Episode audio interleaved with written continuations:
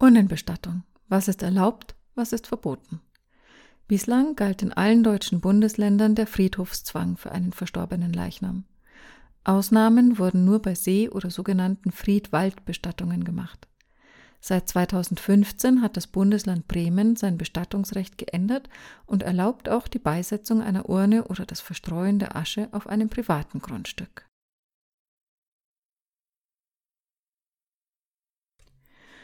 Notwendig dafür ist die Zustimmung der Gemeinde.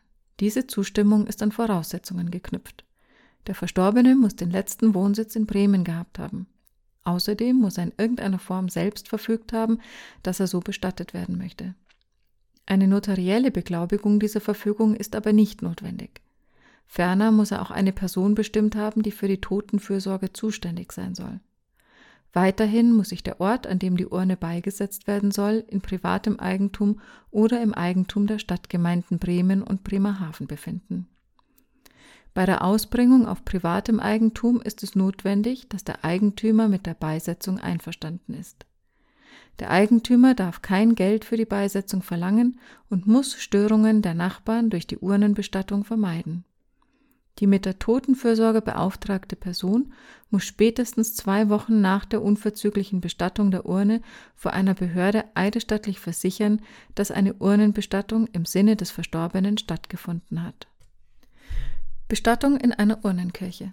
In Deutschland gibt es mittlerweile rund 40 Urnenkirchen, in denen sogenannte Kolumbarien eingerichtet wurden, wo in bestimmten Nischen eine Urne mit der Asche des Verstorbenen beigesetzt werden kann. Die Kosten für eine Urnenbestattung in einer Urnenkirche und in den meisten Fällen damit auch die Nutzung der Grabstelle beträgt für eine Einzelkammer durchschnittlich 2500 Euro.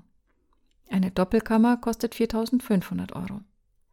Weitere Kosten sind die Abdeckplatte plus Beschriftung sowie Verwaltungsgebühren. Die Nutzungsdauer des Urnengrabes beträgt in der Regel rund 20 Jahre und kann verlängert werden. Darf eine Urne zu Hause aufbewahrt werden? Nein, dies ist nach keinem Bestattungsrecht eines deutschen Bundeslandes erlaubt. Weder die Urne mit der Asche des Verstorbenen noch der Leichnam selbst dürfen an die Familienangehörigen herausgegeben werden. Ist eine Urnenbestattung auf einem ortsfremden Friedhof zulässig? Eine Tochter wollte die Urne ihrer Mutter auf demselben Friedhof, auf dem auch ihr Vater in einem Urnengrab beigesetzt worden war, beisetzen lassen. Dies wurde ihr von der zuständigen Friedhofsverwaltung verwehrt, mit der Begründung, dass die Mutter keine Einwohnerin der Gemeinde gewesen sei. Dies sah das Verwaltungsgericht Koblenz anders. Die Tochter dürfe die Urne der Mutter auf dem ortsfremden Friedhof beisetzen lassen. Zwar habe die Friedhofsverwaltung ein Ermessen, ob sie die Beisetzung ortsfremder Verstorbener zulasse, in diesem müsse sie aber für die Beisetzung der Urne entscheiden. Schließlich sei der verstorbene Vater auch ortsfremd gewesen und man habe die Beisetzung erlaubt. Die Ehe müsse zudem auch über den Tod hinaus geschützt werden. Der Umzug einer Urne ist nur in Ausnahmefällen erlaubt. Eine Urne darf grundsätzlich nach ihrer Bestattung nicht in eine andere Grabstelle umgebettet werden. Dies ist nur in Ausnahmefällen mit wichtigem Grund zulässig. Der Umzug eines Angehörigen stellt nach einem aktuellen Urteil des Verwaltungsgerichtes Gelsenkirchen keinen wichtigen Grund für die Umbettung einer Urne dar. Ein wichtiger Grund wäre etwa laut Gericht, wenn der bereits bestattete Mensch nachweislich lieber an einem anderen Ort seine letzte Ruhe finden wollte. Die Ruhefrist bei Urnenbestattungen von zwei Jahren ist zulässig.